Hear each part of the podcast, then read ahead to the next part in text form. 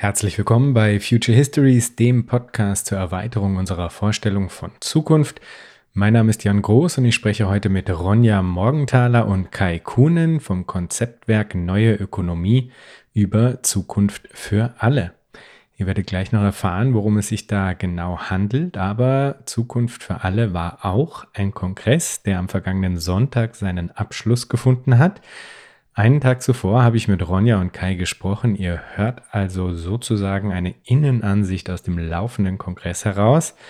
Und grämet euch nicht, wenn ihr den Kongress verpasst habt, denn ihr könnt zum einen viele der überaus interessanten Panels auf dem YouTube-Kanal des Konzeptwerks ansehen und es gibt ein Buch zum Projekt und beides findet ihr in den Shownotes verlinkt. Es war mal wieder eine überaus aufschlussreiche Folge für mich und ich hoffe sehr, dass das erst der Anfang einer weiterführenden Auseinandersetzung mit den Konzepten und Personen des Konzeptwerks Neue Ökonomie war, denn mich interessiert deren Arbeit wirklich sehr. Seitdem mir Joanna Pope in Episode 28 eine Synthese von linkem Akzelerationismus und Degrowth schmackhaft gemacht hat, versuche ich meine Degrowth-Bildungslücken etwas zu schließen und die heutige Episode ist da auf jeden Fall mal ein weiterer Schritt in diese Richtung. Und ich danke Ronja und Kai, dass sie meinen nachbohrenden Fragen so bereitwillig zur Verfügung standen. Neben der Episode mit Joanna Pope möchte ich euch zum heutigen Thema auch nochmal unbedingt die beiden Episoden mit Daniel E. Saros ans Herz legen. Ihr werdet es gleich hören. Ich versuche im heutigen Gespräch mit Ronja und Kai auch ein wenig der Frage nachzuspüren, ob es nicht vielleicht eine Verbindung der Gedanken im Zukunft für alle Buch und Entwürfen neuer politischer Ökonomien bedarf. Einen solchen Entwurf für mögliche alternative politische Ökonomie hat ja Daniel E. Saros in seinem Buch Information Technology and Socialist Construction vorgelegt. Das Ganze basiert sehr stark auf Ansätzen der Participatory Economics, kurz PARECON, und es würde mich ungemein interessieren, wie dieser Entwurf bei den MacherInnen und TeilnehmerInnen des Zukunft für alle Projektes aufgenommen wird und ob sich hier vielleicht neue Anschlussmöglichkeiten ergeben könnten. Abgesehen davon interessiert mich natürlich euer aller Meinung zu diesem Thema und auch zu allen anderen in Future Histories verhandelten Themen.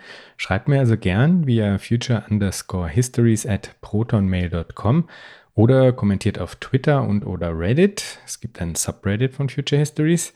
Bevor es jetzt dann endlich losgeht, möchte ich noch Johannes und Niklas ganz herzlich in der Gemeinschaft der Future Histories Patroninnen und Patronen begrüßen und Fabian, Carmen und Stefan für ihre Spenden danken. Tausend Dank, das freut mich wirklich jedes Mal sehr und ist auch einfach eine große Hilfe. Jetzt aber viel Spaß bei der heutigen Episode Future Histories mit Ronja Morgenthaler und Kai Kuhnhen zur Zukunft für alle.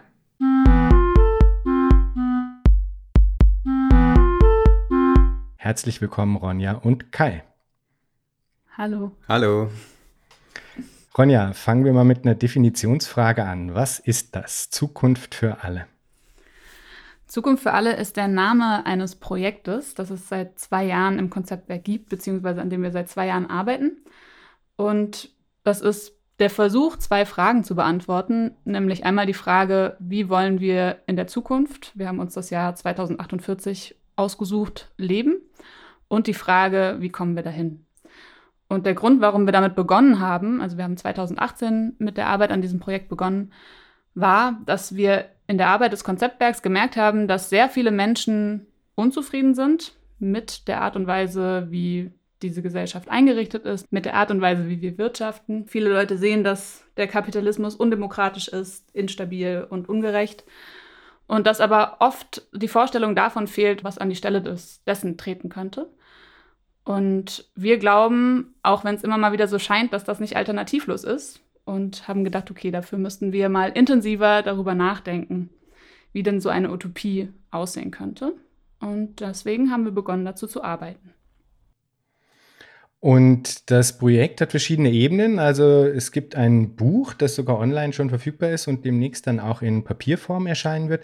Es gibt aber auch einen Kongress und der ist gerade mittendrin am Laufen. Was macht ihr denn da genau bei dem Kongress? Wer ist alles beteiligt? Was sind die verschiedenen Themenschwerpunkte und wie ist das gesamt organisiert?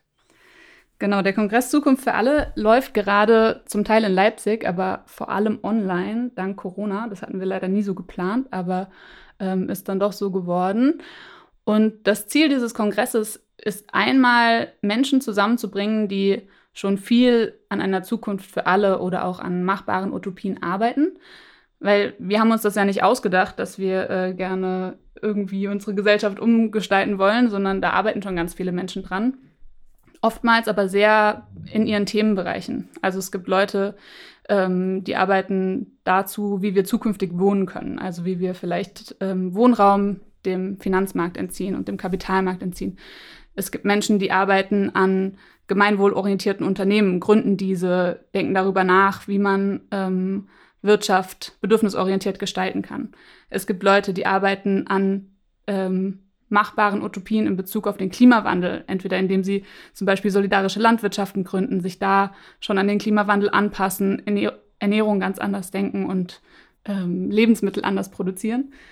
Und all diese Menschen wollten wir gerne einmal zusammenbringen, um so auch über den Tellerrand ihrer einzelnen Themen hinauszuschauen und das zusammenzuspinnen und zusammenzustricken in eine Gesamtvision.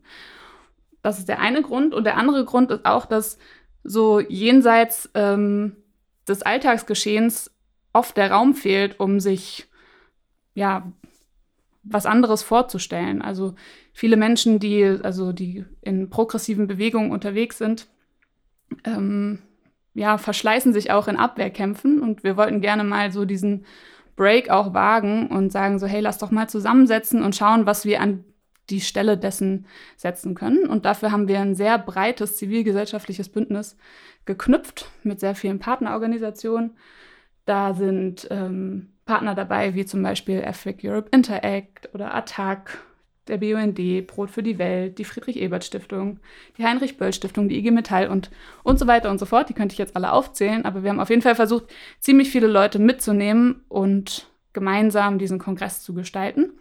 Und dementsprechend ist es auch wirklich ein, eine ziemlich große Themenvielfalt. Also es gibt 14 verschiedene Themenstränge von A wie Arbeit über Bildung, Bewegungsfreiheit, Finanzen, Gesellschaftsorganisation, Klima, Mobilität und so weiter. Das könnt ihr euch auch alles, das muss ich gar nicht alles sagen, das könnt ihr euch auch alles angucken im Nachhinein von diesem Kongress. Und ja, die versuchen wir zusammenzubringen auf verschiedenen Podien, in verschiedenen Workshops und das, ja, das alles einmal zu einem großen zusammenzubinden. Das finde ich ganz großartig, muss ich sagen, weil nämlich gerade diese, diese Arbeit auch an einer sagen, Vernetzung und vielleicht dann auch perspektivisch an einer gemeinsamen Vision, auf die man eben auch mit vereinten Kräften hinarbeiten kann, halte ich für unglaublich wichtig. Was ist denn euch jetzt innerhalb des Kongresses bisher schon untergekommen? Wo sind so die Konfliktlinien? Wir haben jetzt Samstag, bis morgen geht er noch. Das heißt, ihr habt aber schon vier Tage, fünf Tage schon hinter euch. Wie ist es euch bisher ergangen? Hat sich schon irgendwie ein bisschen gezeigt und wohin die Wege euch führen? Welche Konfliktlinien vielleicht auch äh, sich herausgeschält haben zwischen den verschiedenen Ansätzen? Was ist der Stand der Dinge bei eurem Kongress? Also zwei Punkte sind mir vor allem aufgefallen in, in den Diskussionen, die ähm, sich um den Kongress entsponnen haben. Einmal ist es vor allem die, die Machbarkeit. Also unser Zukunft für alle hat den Untertitel ähm, gerecht ökologisch machbar. Und gerade dieses machbar ist uns sehr wichtig. Also wir wollen gerne wirklich schauen, wie konkrete Utopien aussehen können. Und gleichzeitig ist der Weg der Transformation dann doch ein sehr langer von heute an. Und das sehen auch viele Menschen auf dem Kongress so. Also es fällt vielen schwer, zu sagen, das und das und das müsste passieren, dass wir wirklich in eine Welt kommen, die 2048 vielleicht keine Grenzen mehr hat, in der wir bedürfnisorientiert wirtschaften oder uns ja ganz anders organisieren demokratisch.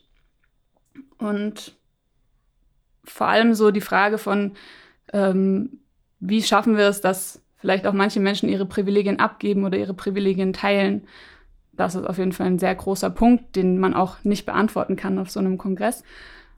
Also für viele Menschen, die an diesem Kongress teilgenommen haben, ist die Frage der Machbarkeit am Ende einfach ungelöst. Und die andere Frage oder Diskussion, die oft aufkommt, ist die Frage der Universalität der Utopie. Also es trifft sich ja auch nur ein bestimmter Kreis an Menschen jetzt hier zusammen und ähm, denkt darüber nach, wie wir klimagerecht, bedürfnisorientiert wirtschaften. Und wir müssen einerseits global denken, damit das, ähm, weil wir vor globalen Herausforderungen stehen, die wir lösen müssen. Und gleichzeitig ähm, sind wir ein sehr kleiner Teil der Weltbevölkerung, der vielleicht dazu noch sehr privilegiert ist. Und das ist so die Frage, wessen Utopie ist das und wer ähm, ja, stellt die wem wann wie wo vor. Und das ist auch durchaus, ähm, ja, also so dieser, ähm, diese Diskussion ist auf jeden Fall gerechtfertigt. Und Nilofer Kotsch vom ähm, Abgeordnete aus dem kurdischen Nationalkongress, die saß gestern Abend auf dem Transformationspodium zusammen äh, mit Uwe Meinhardt von der IG Metall. Das war eine ganz äh, schöne Mischung von Menschen, die da zusammenkamen.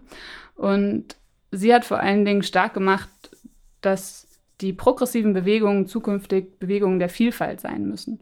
Und ich glaube, das ist eine ganz schöne Antwort. Also ähm, ich meine, wir fangen jetzt hier gerade an und wir haben auch immer, also ich habe das in der Außenkommunikation auch so gemerkt, wir sind so von zwei Seiten sehr angreifbar. Einmal entweder hält man unsere Vorstellungen und Vorschläge für total radikal und viel zu übertrieben und nicht machbar und ähm, kann deswegen nichts mit ihnen anfangen.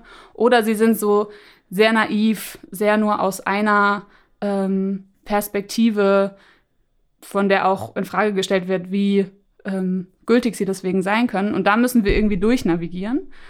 Und ich komme so ein bisschen zu dem Schluss, dass es trotzdem sehr wertvoll ist, damit anzufangen und das anzubieten, ne? als Diskussionsaufschlag und zu sagen, es geht gar nicht primär darum, dass wir die Lösungen parat haben, sondern dass wir mal hier so diesen Schnitt reinmachen ins Tagesgeschehen und sagen, das ist das, was wir eigentlich tun, tun müssen. Wir müssen gemeinsam darüber nachdenken, wie Zukunft aussehen kann, so dass sie nämlich nicht so bleibt wie jetzt. Und Bini Adamczak hat in ihrem ähm, Einführungsstatement hat sie gesagt, dass herkömmliche Formen des Widerstandes folgen einem konservativen Skript der Superheldinnen, in dem quasi immer nur die Erhaltung des Status quo ist das Maximum, was erreicht werden kann. Also es gibt irgendeinen bösen äh, Bösewicht in äh, so diesen Drehbüchern und der will die Weltherrschaft an sich reißen und alles zum Schlechteren machen und der Superheld, der erhält dann alles gerade so, wie es ist.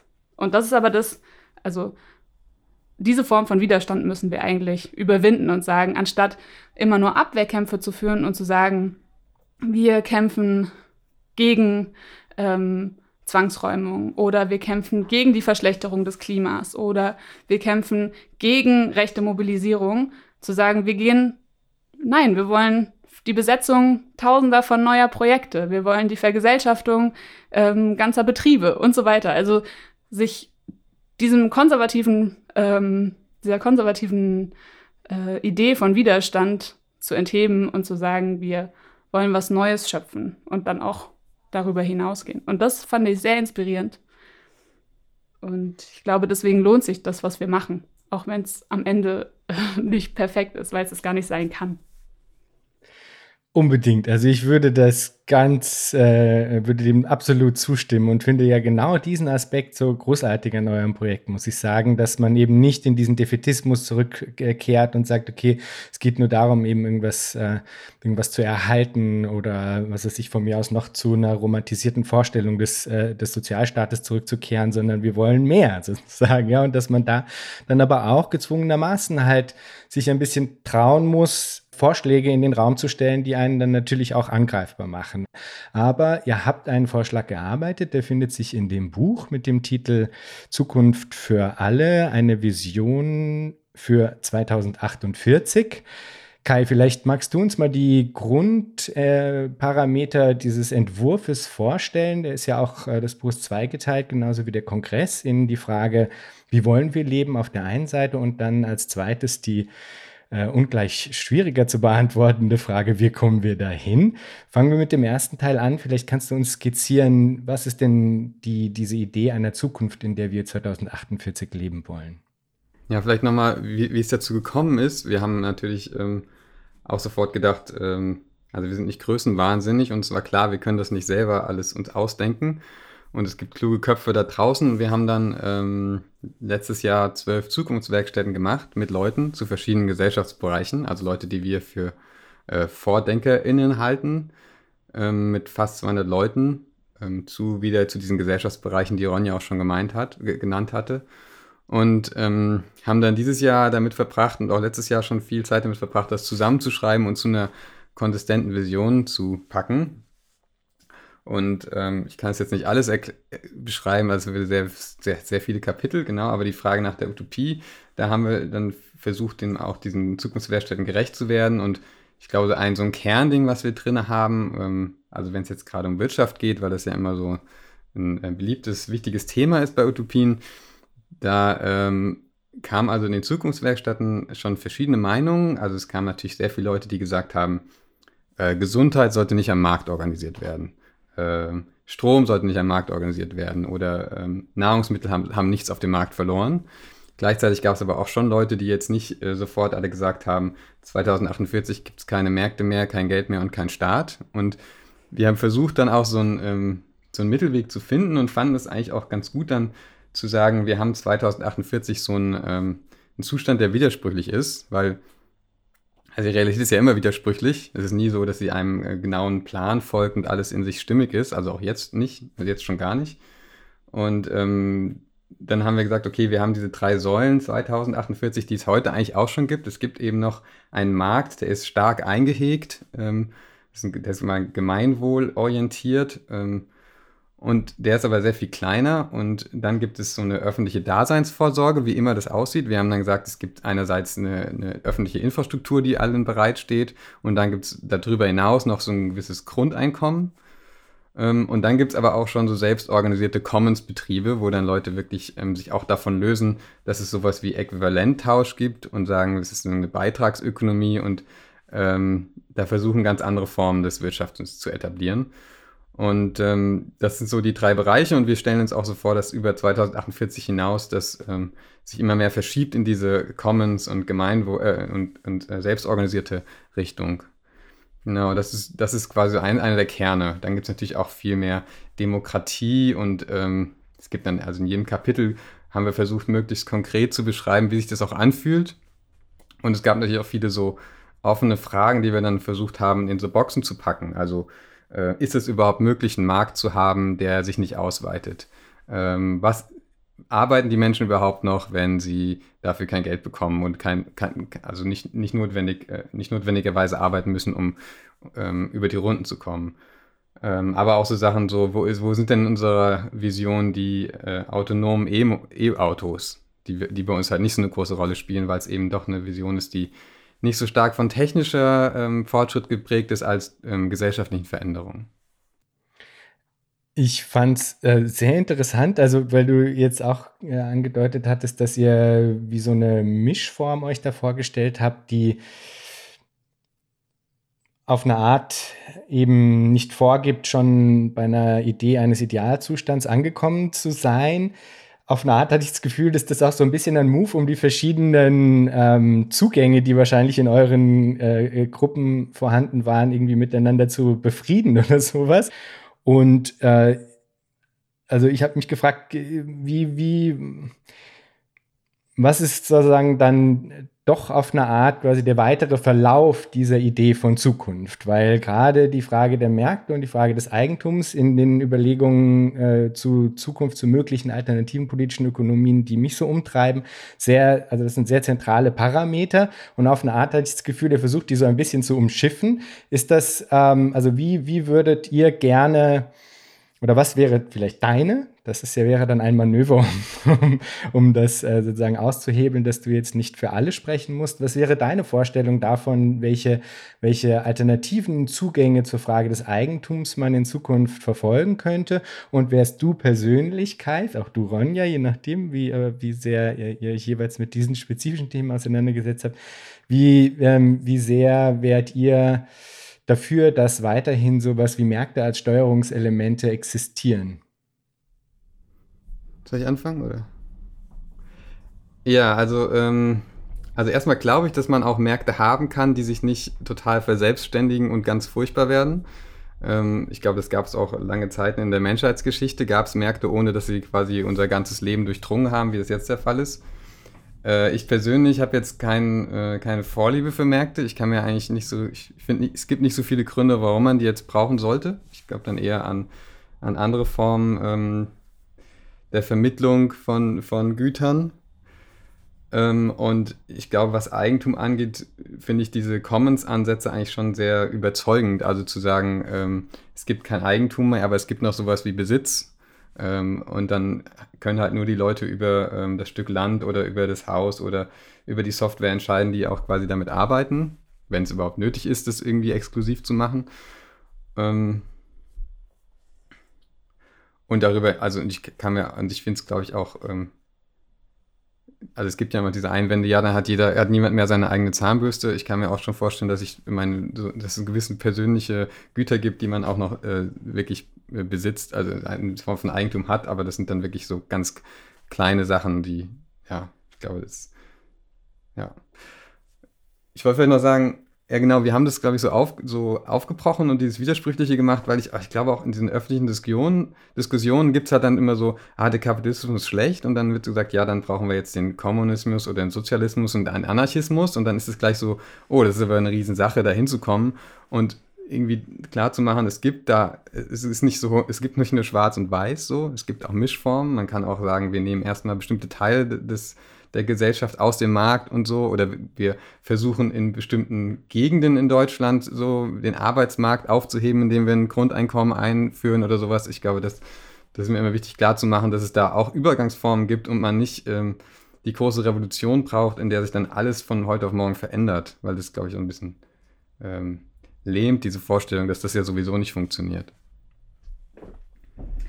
Vielleicht nochmal zu dem Punkt Eigentum ich glaube, die Vorstellung von Eigentum ist ja gemeinhin auch eine andere. Also Menschen denken tatsächlich an ihre Zahnbürste oder an ihre Wohnung oder an ihre Bücher zu Hause. Aber das ist ja nicht, äh, das ist ja kein Eigentum. Also Eigentum ist eine Logik, die uns ja super strukturiert bis ins Kleinste und die auch den Kapitalismus ähm, eigentlich definiert, nämlich das Eigentum an Kapital und an Produktionsmitteln. Und ich glaube, in dem Sinne darf es kein Eigentum mehr geben in einer Vision 2048.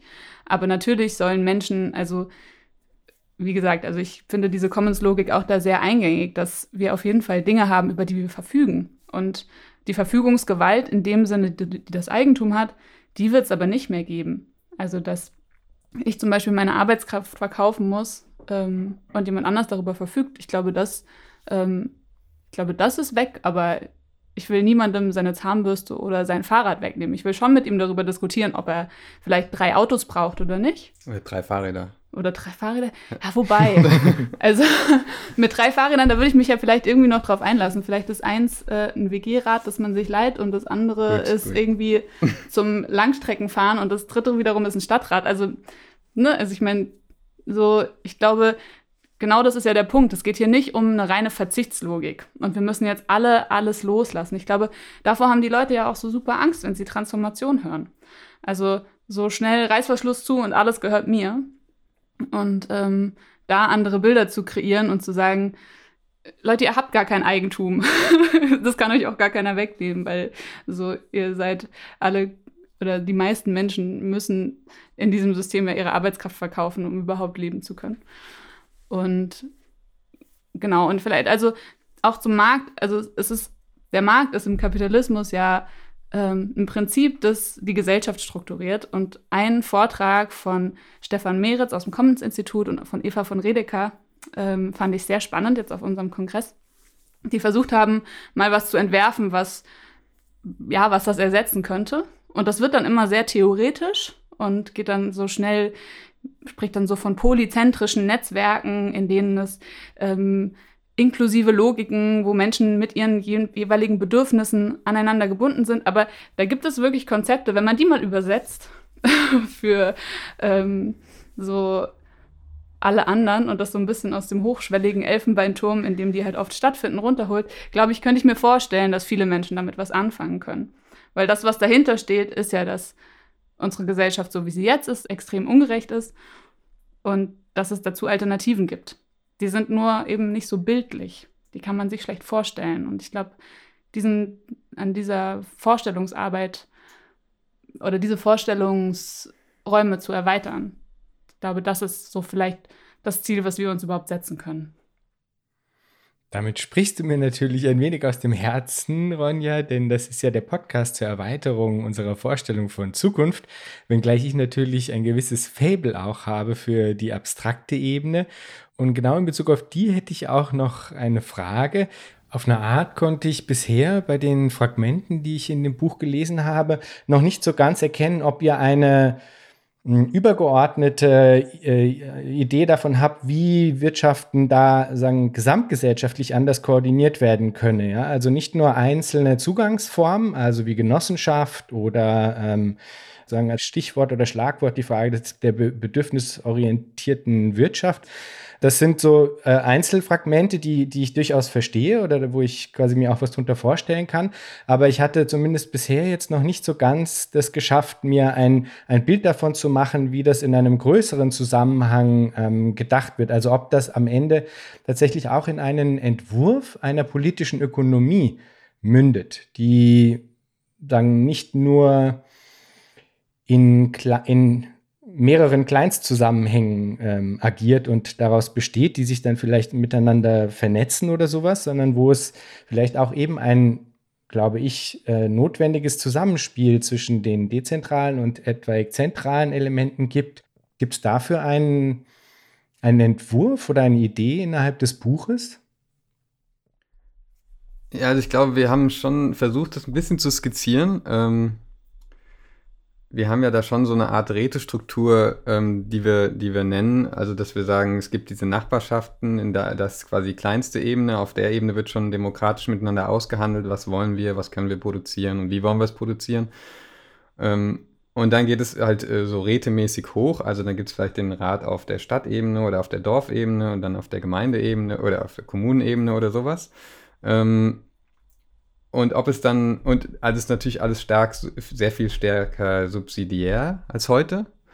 Und ähm, ob es dann darüber hinaus noch so ein ähm, Nationalstaat oder was ähnliches braucht, das war uns auch nicht ganz sicher. Also wir haben das jetzt da drinne, weil ich glaube, der Grund war, dass es ähm, vielleicht auch noch, noch irgendwelche globalen Ab Abmachungen gibt, die man fällen muss, für die man noch eine größere Struktur braucht. Also zum Beispiel äh, wie verteilt man globale Ressourcen, die sehr rar sind, aber extrem wichtig für eine Energiewende oder sowas. Ähm, und für den Schutz von Minderheiten, also von Rechten von Minderheiten und die Durchsetzung von Menschenrechten. Ähm, ich glaube, das war so unsere Antwort darauf. Ähm, wie jetzt, wir haben auch vorgesehen, dass Unternehmen handeln können, wenn sie quasi ähm, bestimmten, ähm, ich glaube, da haben bestimmte Kriterien definiert und denen sie unterliegen dabei. Und natürlich sind Unternehmen generell, also erstmal sind generell äh, Unternehmen in der Hand der Mitarbeiterinnen, aber sie sind auch noch kontrolliert durch die Gesellschaft. Also weil auch natürlich eine Genossenschaft äh, darf nicht einfach anfangen, massenhaft Waffen zu produzieren oder sowas. Genau, und das, das würde aber dann wieder in diese Räte fallen, in diese Rätestruktur diskutiert werden. Und es gibt dann aber auch noch thematische Räte. Also ähm, es gibt dann vielleicht noch einen Rat zu Wasserversorgung und der dann auch noch quasi in diese ähm, politischen Räte mit rein ähm, reden darf. Genau, aber das, wir haben da echt so äh, lange drüber diskutiert und Rätselraten, wie sieht diese Demokratie aus und bis zu welcher Ebene muss das gehen und ähm, das ist jetzt so ein Entwurf, was wir da gemacht haben.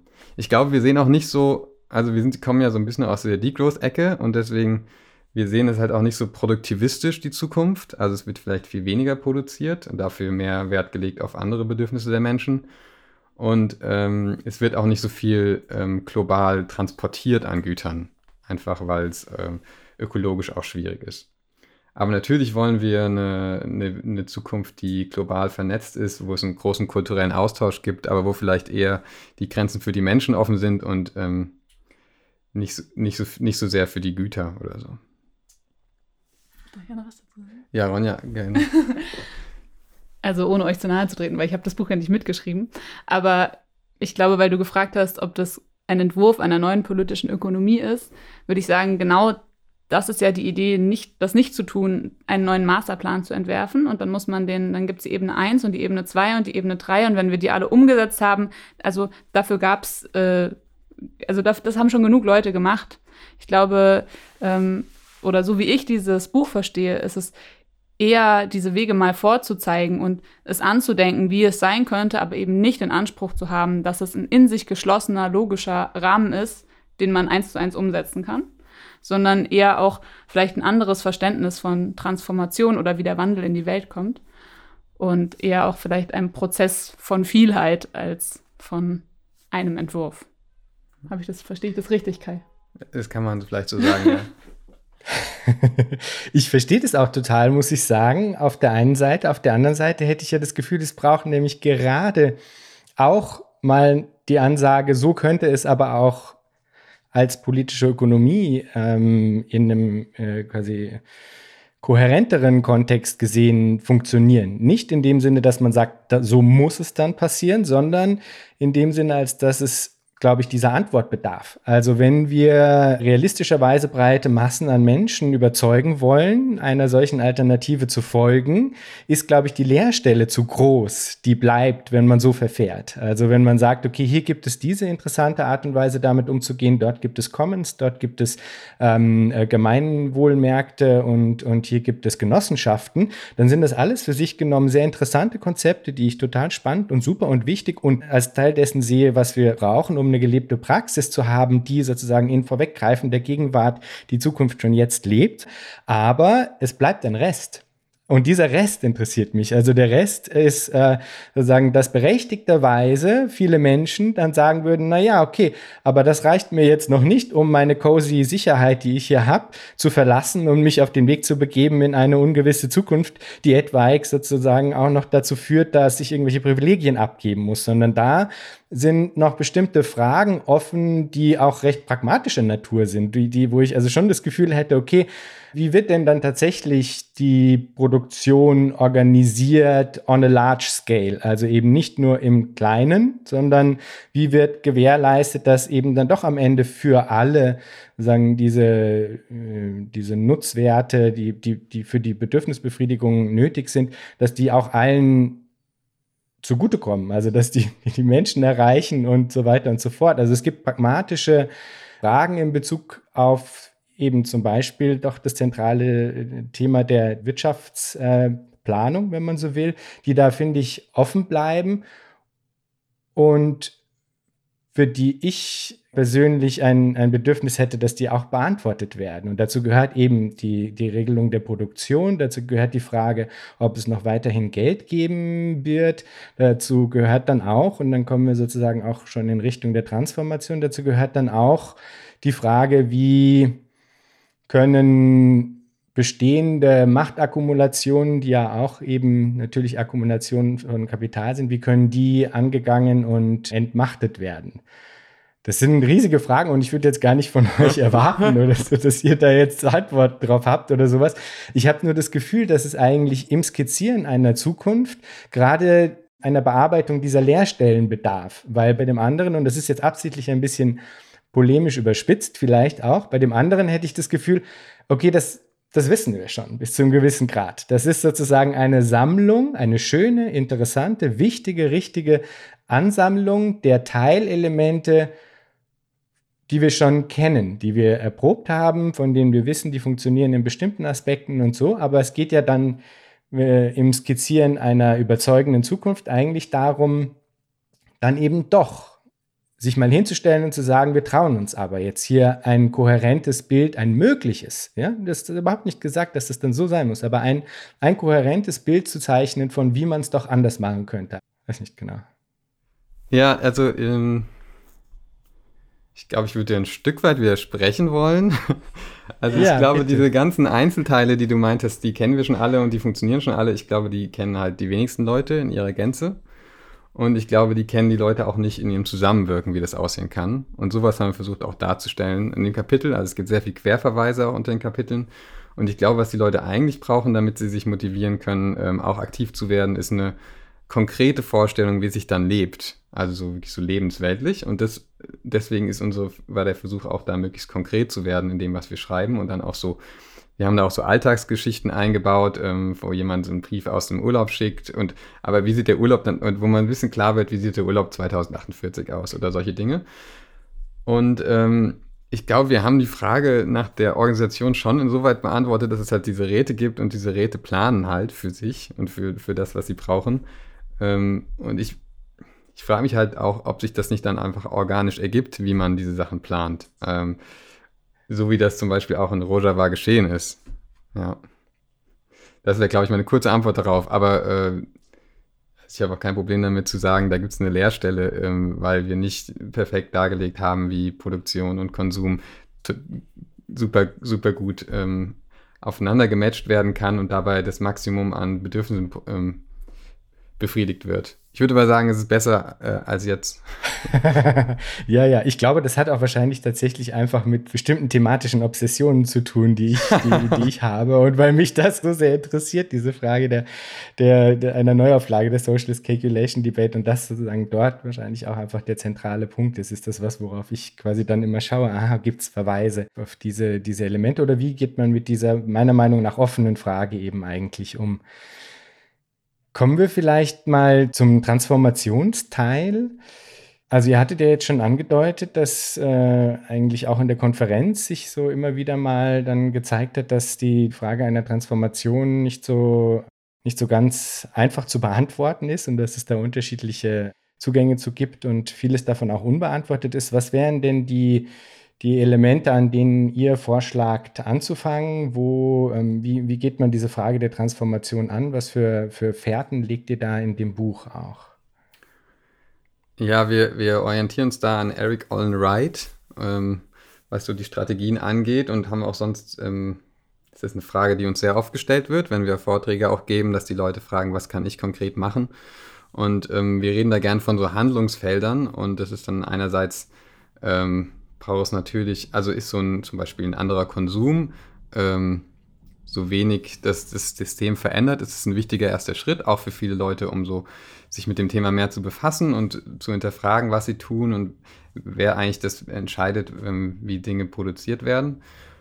Ähm, dann gibt es natürlich auch so sich die, die theoretische Auseinandersetzung damit, wie funktioniert die Welt und wer profitiert davon und wie. Und, und dann ähm, gibt es äh, den Widerstand, also Demonstrationen, äh, ziviler Ungehorsam gegen ähm, Großprojekte, gegen ungerechte Politik, gegen schlechte Unternehmen.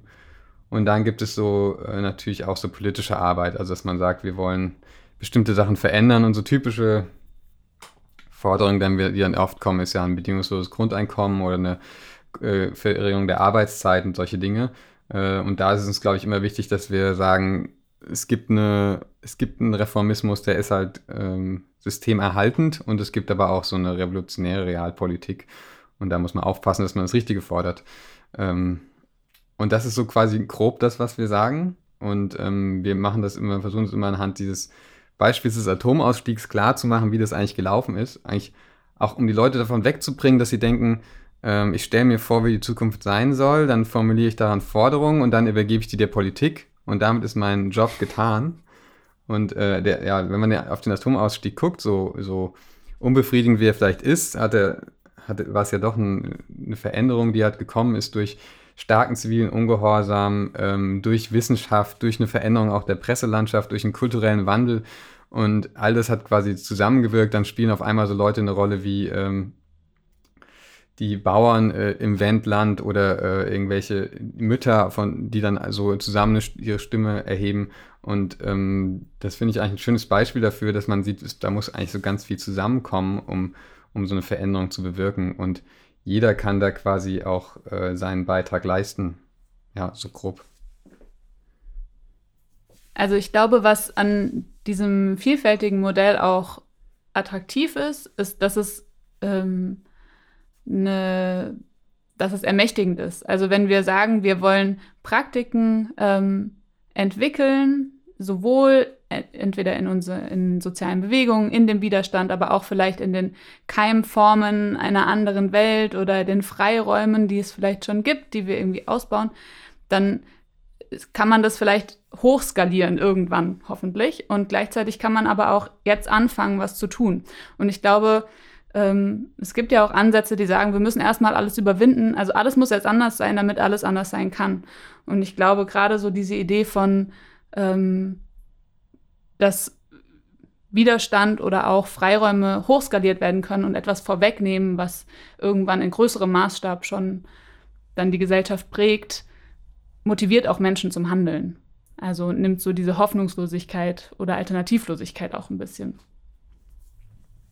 Total. Also ich glaube, ich bin mir nicht sicher, ob ich da sagen, vielleicht auch äh, mich missverständlich ausgedrückt habe, weil also mein Punkt ist ja gar nicht so sehr, dass ich, also ich finde es ja fantastisch und großartig und wichtig, ja. Also und ich sehe das genauso, dass sagen, diese alternativen Praxen absolut jetzt umgesetzt werden sollten. Ich glaube, dass das halt Probleme der Skalierbarkeit mit sich bringt. Also wir brauchen zusätzlich zu dem, und das ist ganz wichtig, dass es das gibt, was du gerade beschrieben hast, Ronja, aber wir brauchen, glaube ich, zusätzlich zu dem auch noch andere Herangehensweisen, die eben äh, on a scale anders denken, also die Frage der Skalierbarkeit da quasi anders mitdenken. Und Kai, du hattest das ja schon so ein bisschen angedeutet mit den Räten, die dann eben sagen, versuchen, auch äh, Makrostrukturen organisatorisch mitzudenken das wäre ja dann wahrscheinlich schon eine Form des Zugangs. Und ich frage mich halt dann immer noch, okay, und wo ist dann quasi der Sprung rüber zur Frage der Ökonomie und der, der Verbindung dazu? Also heißt es dann auch, dass, also gibt es eine Durchsetzungskraft der, der höheren Ebenen auf die kleineren in Bezug auf Fragen der Produktion zum Beispiel oder auch in Bezug auf andere äh, Themenbereiche? Ich würde ganz stark halt einfach dafür plädieren, dass es immer beides braucht, dass es diese Praxen gibt, die Alternativen und dass wir aber um auch breitenwirksam überzeugend zu werden, dass es da noch was anderes dazu fehlt, nämlich auch eine, ein, vielleicht ein Narrativ, das in der Lage ist, auf so einer Ebene wie, wie dem der, der liberalen Wirtschaftserzählung eine Alternative ähm, zu bieten. Und das ist ja auf der einen Seite natürlich dann die Antwort eines anderen Freiheitsbegriffes, aber das ist halt eben nicht nur diese, diese Ebene in einer anderen Beziehungsweise, ja in diesen Praxen dann ist, sondern das ist auch eine Ebene der handfesten ähm, Organisation von wirtschaftlichen Abläufen oder sowas. Ja. Also ich fände es total spannend, das mal so durchzudiskutieren. Ich glaube, also wenn ich so dann denke an die Grundbedürfnisse, würde ich sagen, okay, Landwirtschaft kann man lokal organisieren, Wohnen wahrscheinlich auch, auch das, das Bau von Häusern könnte man wahrscheinlich sehr gut relativ regional regeln. Und dann frage ich mich, wo, wo wird es dann kompliziert, ne? Also es ist dann irgendwie, also wir haben ja in dieser Utopie auch so ein ähm, digitales Endgerät, was jeder bekommt, was so sehr modular yeah. ist und so. Und das wäre wahrscheinlich dann so ein Punkt, okay, wo wird dieses Gerät gebaut und was braucht man da alles für Ressourcen und wie viel Abstimmung braucht man da. Aber genau, das, ja, das, das äh, auf jeden Fall ein interessanter, interessante Frage. Ja, vielleicht ist da eh auch so ein bisschen, liegt da der Hund begraben, weil ich bin ja gar nicht so ein Freund dieser ähm, dieses Insistierens auf dem Lokalen. Ne? Also das wäre vielleicht auch noch eine interessante Frage, weil ich das bis zu einem gewissen Grad nicht so ganz verstehe. Also es ist ja nicht gesagt, dass die beste Bedürfnisbefriedigung immer die lokale Bedürfnisbefriedigung ist, oder? Also warum ist da so eine Ausschließlichkeit ähm, oder, oder, warum, warum tendiert man da dazu, dass das Lokale primär mal als das Bessere äh, angesehen wird? Ist das ausschließlich eine Frage der Ressourcenschonung oder ähm, ist das dann eigentlich an das Subsidiaritätsprinzip gebunden? Weil da würde ich es vielleicht noch eher verstehen in so einem Entscheidungsspektrum, wo man sagt, okay, die, die unmittelbar von den Dingen betroffen sind, sollen natürlich äh, auf jeden Fall in die Entscheidungen eingebunden sein. Aber an sich gäbe es doch viele Bereiche, wo man sich auch denken könnte, aha, okay, da würde eine, eine von mir aus auch eben industrielle Form der Produktion durchaus, durchaus Sinn machen, weil sie einfach in der Lage ist, ähm, äh, ja, letztlich effizienter, das böse Wort, effizienter quasi diese Bedürfnisse zu befriedigen und dadurch dann zum Beispiel vielleicht auch eben gerade ressourcenschonender zu sein. Ja, ich glaube, ähm, also mit dieser Effizienz, äh, ich frage mich halt schon, was das dann bedeutet. Ne? Also wenn du sagst, es ist halt viel effizienter, wenn man, was weiß ich, in ähm, Australien Stahl, Stahl erzeugt, weil die besten Bedingungen haben. Und dann müssen da dann tausende von Leuten Stahl erzeugen. Wie, wie sehr ähm, entfremdet die das wieder von ihrer Arbeit, weil es extrem eintönig ist. Also das ist noch so ein Punkt, jenseits von diesen ähm, Ressourcenfragen, die für mich auch eine große Rolle spielen. Und ähm, generell, glaube ich, im Vergleich zu deinen ähm, sonstigen Gästen habe ich nicht so eine technikoptimistische Sicht darauf, sondern eher auch so ein bisschen so eine entwicklungskritische, inwiefern denn ähm, wirklich eine industrielle Produktion ähm, Effizienz ist oder inwiefern diese Effizienz eigentlich was Erstrebenswertes ist, weil es ja oft auch wirklich keine Ökoeffizienz ist, sondern eine Arbeitseffizienz und ähm, das, ich habe hab das Gefühl, es hat auch immer Kosten, wenn man die Arbeit effizienter gestaltet. Aber natürlich, äh, ich bin jetzt auch nicht total technikkritisch. Ich komm, glaube schon, wir brauchen eigentlich so einen, einen anderen Technikbegriff. Auch so konviviale Technik ist ja dann so ein Stichwort und eine, aber eine Technik, die Leute halt nicht weiter von ihrer Arbeit entfremdet, ähm, nur weil man dadurch ein bisschen effizienter ist. Das so meine vorläufigen Gedanken dazu. Ja.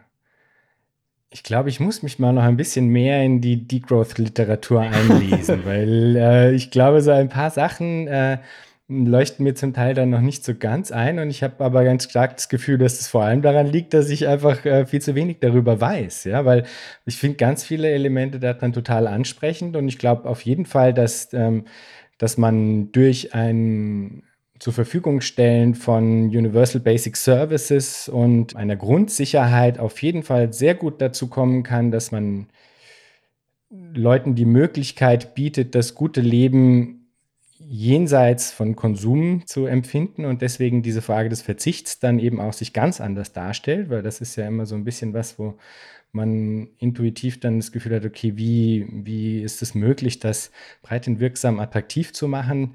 Ähm, wenn das mit einer Rhetorik des Verzichts einhergeht. Aber in Wirklichkeit geht es ja eigentlich um ein Angebot der Fülle, nur halt einer anderen äh, Fülle.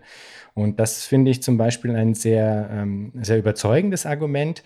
Vielleicht gehen wir dann doch zu diesem ähm, sagen, sehr, sehr positiven Element nochmal hinüber. Was ist denn das Angebot, was äh, diese Vision des Jahres 2048 auch macht? Gerade in Bezug auf diesen Punkt des Verzichts, der eigentlich ja sagen, ausgehebelt wird durch ein Versprechen der anderen Fülle. Wie, wie schaut die aus, diese andere Form der Fülle? Also,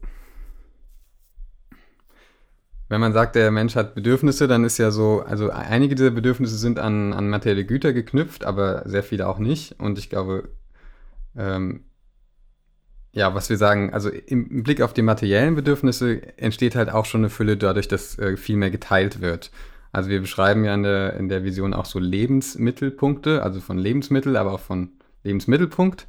Äh, das sind Orte, wo Leute hinkommen und ähm, gemeinsam gekocht wird oder auch Leute einfach nur ihre Nahrungsmittel abholen können, wenn sie nicht gemeinsam kochen wollen.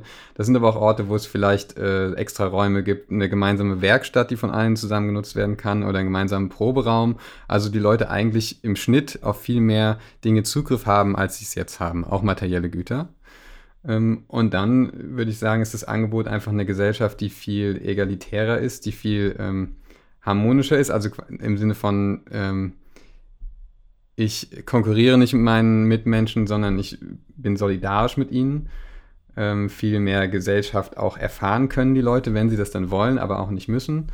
Und natürlich auch viel mehr mitbestimmen können. Und natürlich auch eine Gesellschaft, die viel äh, mehr, die sich viel sicherer anfühlt und ähm, weniger von Konflikten geprägt ist. So ungefähr. Und auch eine Gesellschaft mit mehr Zeit, oder? Ja.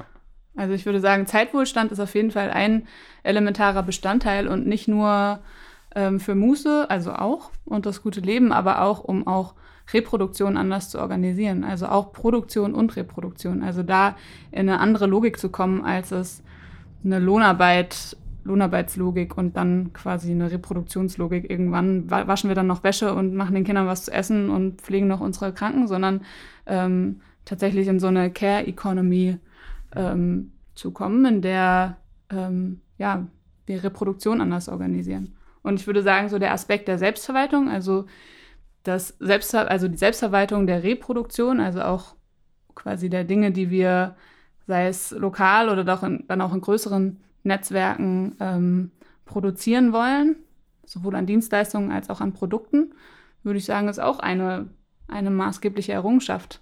Mhm. Also, und mit dieser Organisierung, also mit dieser Selbstorganisierung geht natürlich wahrscheinlich auch wieder eine ziemlich große Menge Arbeit einher. Und ähm, also Selbstbestimmung ist, glaube ich, auch was, was, äh, ja, was auch nicht einfach so gelernt ist, aber ähm, dafür gibt es dann vielleicht endlich mal die Zeit. Also ich, also gut, dass du es mit dem Kern nochmal gesagt hast. Ich glaube, ähm, wenn die Leute keine Angst mehr davor haben müssen, was mit ihnen passiert, wenn sie krank werden oder wenn sie alt werden, ähm, ich glaube, das alleine wäre schon ein Riesengeschenk so für die meisten heutzutage. Ja. Und was mir leider immer wieder mal auch passiert, muss ich sagen, dass dann in dem Versuch, bestimmte Institutionen oder Verfahrensweisen zu legitimieren, ich dann einfach nur so ein äh, demokratisch davor setze. Aber eigentlich ist es ja nicht unbedingt äh, wirklich klar, was das eigentlich bedeutet, demokratisch, weil ja heutzutage auch das Wort Demokratie ganz gerne immer wieder in Zusammenhängen genutzt wird, die ich persönlich zum Beispiel überhaupt nicht unterschreiben würde. Was habt ihr für ein Demokratieverständnis? Was sind die konkreten äh, Mechanismen, wie man das dann auch umsetzen wollen würde? Gibt es Losverfahren? Äh, gibt, es, gibt es Abrufbarkeit? Wie, wie ist das bei euch angedacht? Ja, also ähm, da könnte ich vielleicht mal kurz erzählen, wie wir auch selber arbeiten. Wir selber als, als Konzeptwerk arbeiten auch als Kollektiv. Das heißt, ähm, wir entscheiden alles, was Leut, alle Leute angeht, ähm, zusammen und natürlich nicht ähm, per Mehrheitsentscheid, sondern im Konsens. Und wir versuchen das auch ähm, in unseren Projekten umzusetzen. Also jetzt dieser Kongress zum Beispiel, der wurde mit so, weiß ich, 80 oder wie viel waren es am Ende? 100. 100, 100 äh, Freiwilligen zusammen organisiert und wir machen das trotzdem dann noch ähm, konsensbasiert. Es gibt dann Arbeitsgruppen, die können relativ autonom arbeiten, aber wichtige Entscheidungen kommen ins Gesamtplenum. Und entgegen der, äh, der, der Vorstellung, dass es ganz furchtbar kompliziert und ermüdend ist, ist es eben nicht so. Also wenn alles ungefähr das Gleiche wollen und es gut moderiert wird, vor allen Dingen auch, dann ähm, kann man auch in großen Gruppen konsensbasierte Entscheidungen fällen. Also wenn wir demokratisch meinen, dann meinen wir eigentlich immer im Konsens oder zumindest Sachen, die deutlich komplexer sind als Mehrheitsentscheide. Es gibt ja dann noch so Verfahren wie systemisches Konsensieren und Soziokratie. Ähm, auf sowas, sowas meinen wir, wenn wir demokratisch meinen. Also sowas wie so im, im basisdemokratisch und nicht, äh, nicht Mehrheitsentscheidungen. Ja, das müssten wir vielleicht wirklich dazu sagen. Ja. Ähm, was macht man mit dem, weil du jetzt gemeint hast, es ist, äh, diese Verfahren äh, zeigen sich als viel effektiver, als man meint, wenn alle an einem Strang ziehen. Was macht man, wenn nicht alle an einem Strang ziehen? Also gerade wenn das ja auch im Prinzip ist, was man vorschlagen möchte äh, für die Organisation gesamtgesellschaftlicher Zusammenhänge, muss man sich da auch fragen, okay, was, was machen wir denn dann mit der, äh, mit der Kommune der völkischen Siedler in Brandenburg? Ja, die irgendwie halt einfach hart scheiße drauf sind. ähm, und äh, gibt es da irgendwie auch Zugänge äh, zu, wie man wie man Dissens, also richtig massiven Dissens äh, jenseits von Strafe ähm, lösen kann, wie man damit umgeht, weil ja Formen äh, wie Gefängnis oder sowas und Strafen sich ja als absolut ineffektiv und sinnlos äh, erweisen. Und gleichzeitig muss man ja aber dann auch irgendwie versuchen, alternative Zugänge dafür zu entwickeln, wie man mit sowas umgeht. Also ich würde sagen, erstens, es dauert alles länger. Also ich würde sagen, wenn wir das wirklich ernst nehmen, dass Demokratie beziehungsweise sagen wir gemeinsames Entscheiden von, ähm, von den Belangen, die uns alle betreffen, ähm, wenn wir das ernst nehmen, dann brauchen wir dafür mehr Zeit. Und dann nimmt es auch einen ganz anderen Stellenwert in unserem Leben ein. Dann ist es nichts, dass ich einmal meinen Vertreter wähle und dann wird er ins Parlament entsandt und damit hat sich's. Und ich würde auch sagen, also ich bin damit überfragt. Also ist für mich auch einer der größten Punkte, weil ich so wir streben ja eine Gesellschaft der Vielfalt ein. Wir wollen ja kein, keine homogene Masse, die alle unserer Meinung ist, sondern es geht ja darum, dass ähm, man ohne Angst verschieden sein kann und alle unterschiedlich sein können. Und ich würde aber sagen, wenn so ganz große Parameter andere sind, dann verlagern sich auch unsere Probleme. Also ich will nicht sagen, dann gibt's die ähm, rechtsradikale Kommune in Brandenburg nicht mehr. Also es wäre anmaßend, das jetzt zu behaupten. Aber ich würde sagen, wahrscheinlich, wenn wir unsere Wirtschaft so umgestalten, dann würde ich auch sagen, sind die Probleme anders gelagert, die wir haben. Und dann müssen wir uns auch anders überlegen, wie wir mit Dissens umgehen. Und wie gesagt, meine erste Antwort ist, ich glaube, es dauert einfach viel, viel länger. Und die zweite ist, dass, also es gibt ja Leute, die darüber nachdenken, ne, wie Systeme jenseits von, von Strafen, also auch von Gefängnissen und ähm, ja, einem Gewaltmonopol wie dem Staat und auch Institutionen wie der Polizei, wie das funktioniert. Ich glaube, da gibt es viele Konzepte, die man dann halt auf, seine, auf ihre Tauglichkeit prüfen müsste. Willst du noch was sagen? Ja, genau, also die, die, die, die einfache, also die, naja, so ein bisschen der aus, ausweichende Antwort ist, diese völkische Gemeinschaft gibt es dann einfach nicht, weil das Bildungssystem ein ganz anderes ist und es auch keinen Grund gibt, sich so nationalistisch abzuschotten, weil diese Ängste nicht da sind, die dahinter stehen. Aber dann darf man uns auch den Vorwurf machen, wir wären naiv. Okay, ja, genau. Und dann haben wir aber auch tatsächlich eine Box in der, in der Vision, die heißt ähm, Friede, Freude, Eierkuchen. Gibt es noch Konflikte in der Zukunft oder sowas? Und ähm, da sagen wir auch, es gibt halt auch dazu Ansätze ähm, wie Restorative Justice, aber das sind auch Sachen, wo ich mich persönlich jetzt nicht, nicht so gut auskenne. Ja. Seit wann gibt es das Konzeptwerk? Was macht ihr da? Ähm, was plant ihr nach dem Kongress und dem Buch? Das Konzeptwerk Neue Ökonomie gibt es seit 2011. Das ist ein Verein in Leipzig, ein gemeinnütziger Verein. Und wir arbeiten vor allen Dingen rund um die Themen sozial-ökologische Transformation.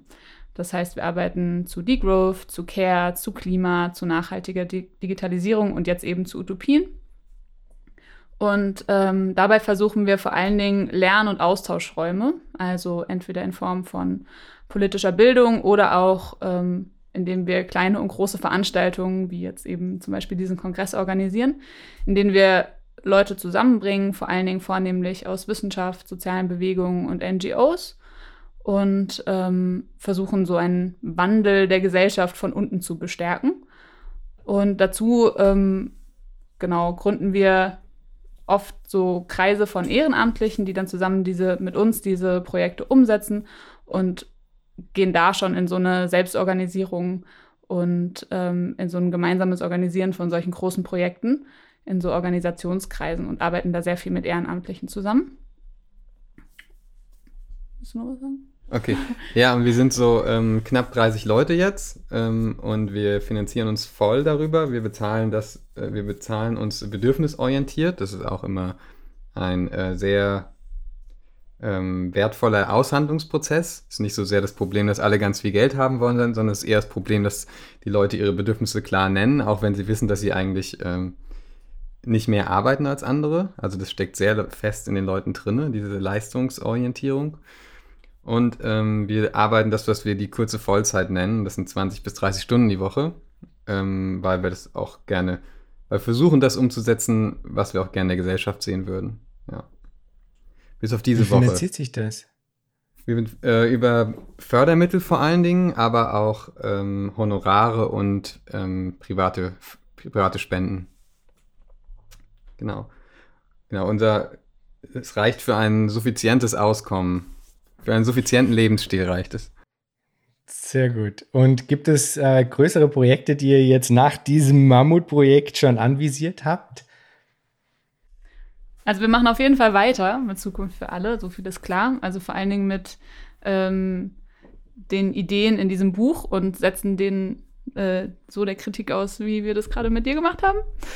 Und äh, machen damit wahrscheinlich eine Lesereise oder so eine Speakers-Tour.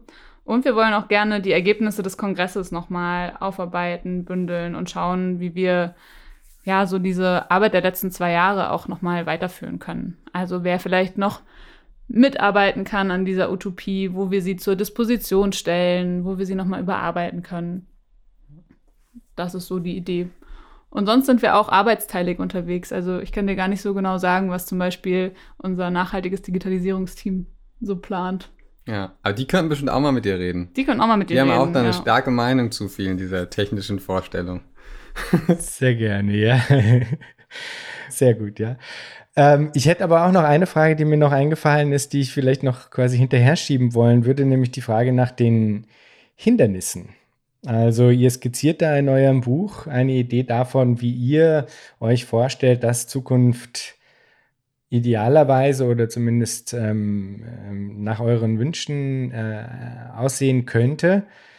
Was wären denn die größeren Hürden auf dem Weg dahin und wie kann man es vielleicht schaffen, die zu, zu meistern oder auch den, den Gegenwind zu umschiffen? So, ich. Ähm, ja, also ich würde sagen, einerseits sind es natürlich die Machtverhältnisse und die ähm, die Strukturen, die da einfach dafür sorgen, dass manche Leute auch sehr stark profitieren davon, wie es heute läuft. Und ähm, gegen die Person muss man sich immer umsetzen, wenn man eine Gesellschaft will, in der Reichtum ganz anders verteilt ist. Ähm, und da braucht es meines Erachtens eine starke Gegenhegemonie. Und da muss man halt auf die Straße und Gegenmacht schaffen. Und das andere ist natürlich auch so eine, so eine kulturelle oder ja, so eine kulturelle Ebene, dass die Leute halt wirklich das Gefühl haben, ähm, ich finde es scheiße, wie es ist, aber ich kann es mir auch nicht besser vorstellen. Und dafür brauchst halt dann erstmal eine Bildungsarbeit, die das adressiert, aber auch viele reale ähm, Projekte, die das schon ähm, fühlbar machen, wie es anders sein kann. Und für mich ist ja schon, mich, für mich gehört schon so eine Bibliothek dazu, aber natürlich auch irgendwie jeder solidarische Landwirtschaftsbetrieb, ähm, jedes Ökodorf und jede Hausgemeinschaft ist, ist schon so ein Ort, wo, wo man mal spüren kann, wie sich die, dass es auch anders geht. Ja. Wunderbar. Ich frage am Ende immer noch, wenn ihr euch Zukunft vorstellt, was stimmt euch freudig? Ähm, ja, ich stelle mir so eine Zukunft vor, in der die Leute nicht ähm, wie heute gespalten sind durch ihre ethnische Herkunft oder durch ihre Hautfarbe oder durch ähm, die Klasse, in der sie aufgewachsen sind, sondern in der sie quasi alle solidarisch ein Miteinander ähm, leben. Und ich denke dann immer so an Castor-Proteste oder auch an die Ende-Gelände-Proteste oder Klimacamps, wo man das wirklich mal spüren kann, wie sich das eigentlich anfühlt, wenn man in einer Gesellschaft lebt, in der alle erstmal positiv aufeinander zugehen. Und ähm, dass das dann passiert 2048, darauf freue ich mich sehr. Ich freue mich. Also reden wir über 2048 oder über die Zukunft generell? Wie du magst.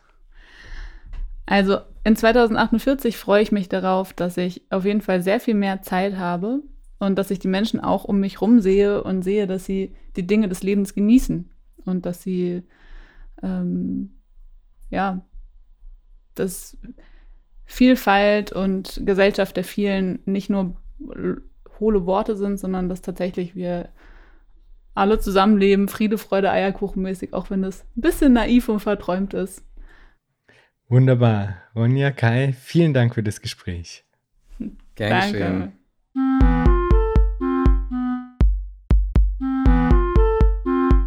Das war Future Histories für heute. Vielen Dank fürs Zuhören. Shownotizen und vieles mehr findet ihr auf www.futurehistories.today. Diskutiert mit auf Twitter unter dem Hashtag Future Histories oder auf Reddit. Lasst mich wissen, was ihr zu dem Ganzen denkt und wie euch diese Folge hier gefallen hat. Unbedingt gut bewerten auf allen Podcast-Plattformen, die ihr nutzt. Für unsere Patreon-Unterstützerinnen und Unterstützer gibt es auf www.patreon.com-future histories vieles an Zusatzmaterial. Da könnt ihr also auch vorbeischauen. Bis zum nächsten Mal. Ich freue mich.